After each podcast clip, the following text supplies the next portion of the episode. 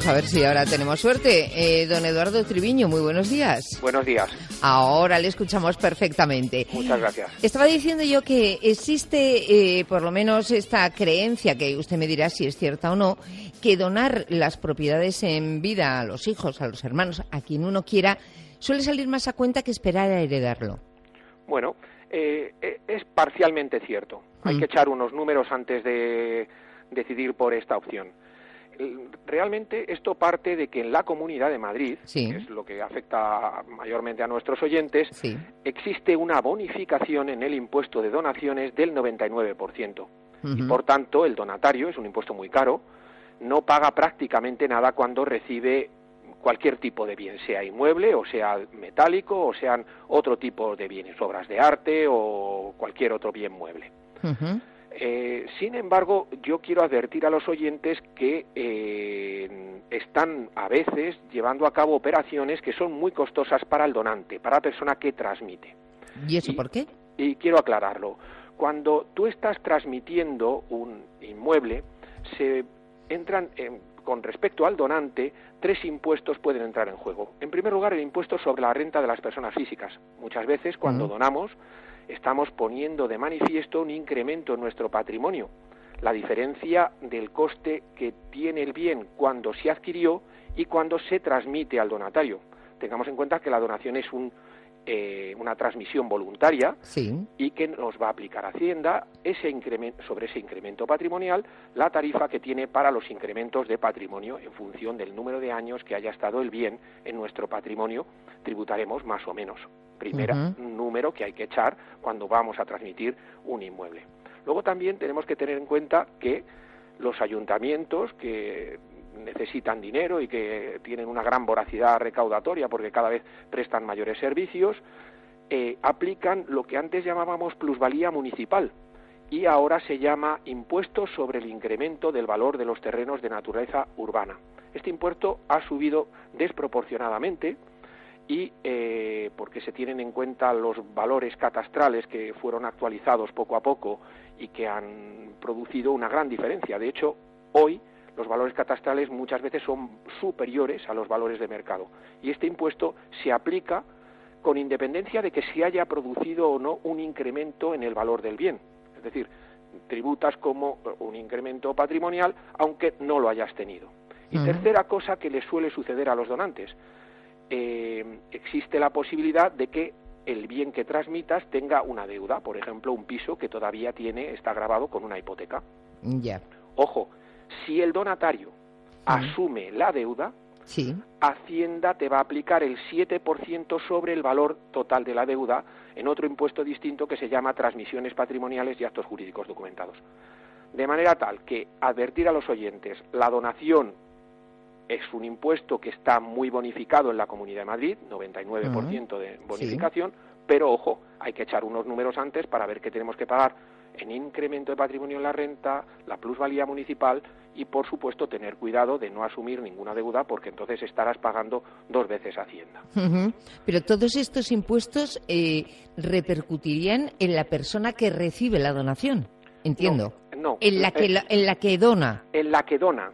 O sea, eh, quiero decir, la bonificación, el- el- la persona que paga en el impuesto de donaciones es el donatario, la persona que recibe, ¿vale? Ese como tiene una bonificación del 99%, pues Ujú. tiene un buen trato y además recibe gratuitamente algo, es total chollo. Pero claro, ojo, hay que ver la posición del donante. Existen excepciones a estas reglas que yo estaba eh, señalando anteriormente. Por ejemplo, Sí. cuando se trata de una persona mayor de 65 años y que está transmitiendo su vivienda habitual. Sí. Pues es una operación clarísima. Ujú. ¿Qué estoy advirtiendo a los oyentes? Ojo, el donatario no recibe, es una muy buena solución. Usted está ayudando a su hijo, está determinando el destino de los bienes y arreglando las cosas a futuro. Eso está muy bien y lo estamos haciendo habitualmente en los despachos. Ahora, hay que echar unos números previamente para que ninguno de esos otros tres conceptos a los que aludía anteriormente se disparen y malogren el buen fin de la operación, que queríamos transmitir algo, arreglar la sucesión, hacerlo en vida y hacerlo con el menor coste fiscal posible. Por lo tanto, antes de meternos en este tipo de aventuras, conviene estudiar cada caso eh, de manera independiente. Sí, yo creo que hay que acudir a un abogado y echar unos numeritos y luego no llevarse sorpresas. Eh, por ejemplo, otra cosa que está sucediendo, imagínate eh, que un donante madrileño mm. eh, transmite a su hijo también madrileño un inmueble, pero el inmueble está en el pueblo. Ellos eran de Galicia. Sí. Bueno, Galicia tiene un impuesto de sucesiones y donaciones no bonificado, muy alto, como el inmueble radique en Galicia, no se aplican las normas del impuesto de donaciones de la Comunidad de Madrid, se aplican las gallegas y, por tanto, tienen que pagar una gran cantidad de dinero. Eso también hay que tenerlo en cuenta. Claro, porque este impuesto eh, sobre donaciones varía mucho dependiendo de la comunidad autónoma. Efectivamente, hay grandes eh, diferencias. Andalucía, Extremadura tributan bastante, eh, Galicia también en Cataluña tienen normas especiales, algo bonificadas, pero no desde luego con la bonificación que tiene la Comunidad de Madrid. En fin, hay que saber dónde está el inmueble, porque nos afecta, digamos, siempre se paga teniendo en cuenta la condición de donante y donatario, en qué comunidad, en qué comunidad residen durante los últimos cinco años, salvo que se trate de bienes inmuebles, que en ese caso se tiene en cuenta el lugar donde radica el inmueble. Em, si nos eh, ceñimos a una em, misma propiedad eh, y uno hace cuentas y le sale un dinero, y, esa misma propiedad con esas mismas personas, si esperan a heredar, ¿cómo está el impuesto que se, con el que se graban las herencias en la Comunidad de Madrid? Bueno, eh, eh, en la comunidad y en general todo, eh, el mm. impuesto distingue para aplicarlo, es un impuesto complejo de aplicar y no me voy a mojar, pero el primer grupo de personas está establecido con el cónyuge y los descendientes. Estos son mm. los que menos tributan.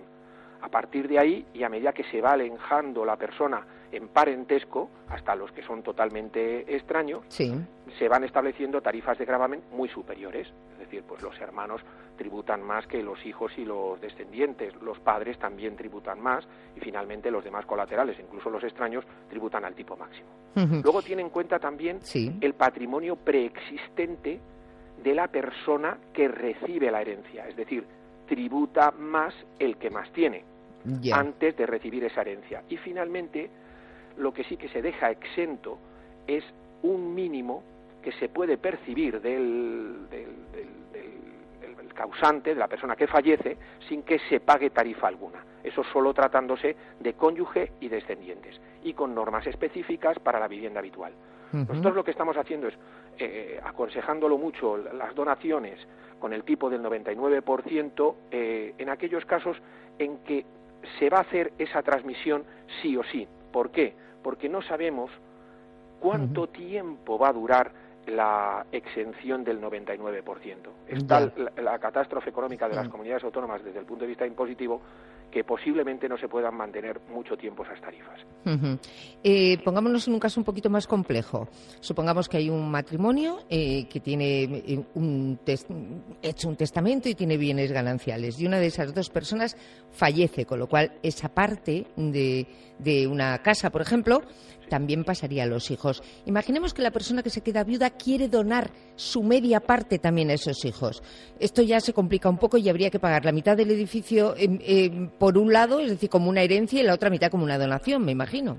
Sí, yo desde luego eh, para, para, los supuestos de vivienda habitual y de personas mayores aconsejo la donación dispones de los bienes eh, eh, en vida y, si tú vas a tienes claro a quién van a ir esos bienes, yo aconsejo hacerlo en vida ¿eh? y aprovechar esta bonificación del 99%. Siempre y cuando la persona que done sea mayor de 65 años. Efectivamente, lo estamos haciendo así en los despachos.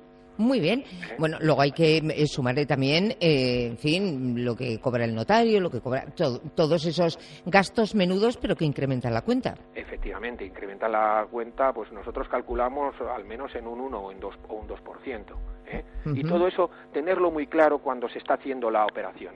Vamos a pagar, vamos a pagar muy poco, vamos a aprovechar una bonificación muy importante, pero vamos a saber lo que nos cobra el notario, lo que cobra el registrador, qué tenemos que pagar al ayuntamiento y si se ha producido algún incremento patrimonial que vaya a determinar que tengamos que también pagar en el impuesto sobre la renta de las personas físicas. Muy bien, pues yo creo que ha quedado bastante claro informarse. Lo fundamental es siempre informarse, no lanzarse fin, de cabeza hacer cosas. Hay que hacerlo además por unos trámites perfectamente legales, es decir, ayudados por un abogado, por un notario, por un registrador. Esto no se puede hacer en casa con un papelito, yo te dono. Esto luego, eh, es decir, eh, pasa a distintos organismos, entre ellos Hacienda, que luego nos va a pasar la factura. Así que siempre pedir opinión a un colegiado, que es lo que hemos hecho nosotros.